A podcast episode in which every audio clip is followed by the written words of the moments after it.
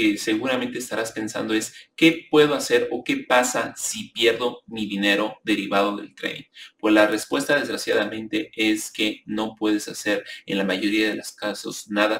Es un riesgo que tú debes de asumir. Sabes que al momento de que tú estás metiendo tu dinero y compras a un precio y vendes a otro, puedes tener un demérito y vender mucho más abajo del precio de lo que tú compraste. En esos casos, desgraciadamente, no se puede hacer mucho. Sin embargo, existen algunos otros casos muy particulares en donde tú podrías presentar una reclamación ante Profeco, ya que no es una entidad regulada el exchange y poder solicitar el apoyo de esta autoridad para que puedan hacer algo, intervenir y poder resolver el problema que Otras veces, y la mayoría de las veces, yo te recomiendo que primero te acerques al exchange. Ellos tienen canales de comunicación con ustedes para que puedan resolver estos problemas o inconvenientes que pueden tener, ya sea que les hayan bloqueado su cuenta, que hayan olvidado su contraseña o que por algún error hayan hecho alguna transferencia entre criptomonedas distintas y que no se vea reflejado en tu wallet.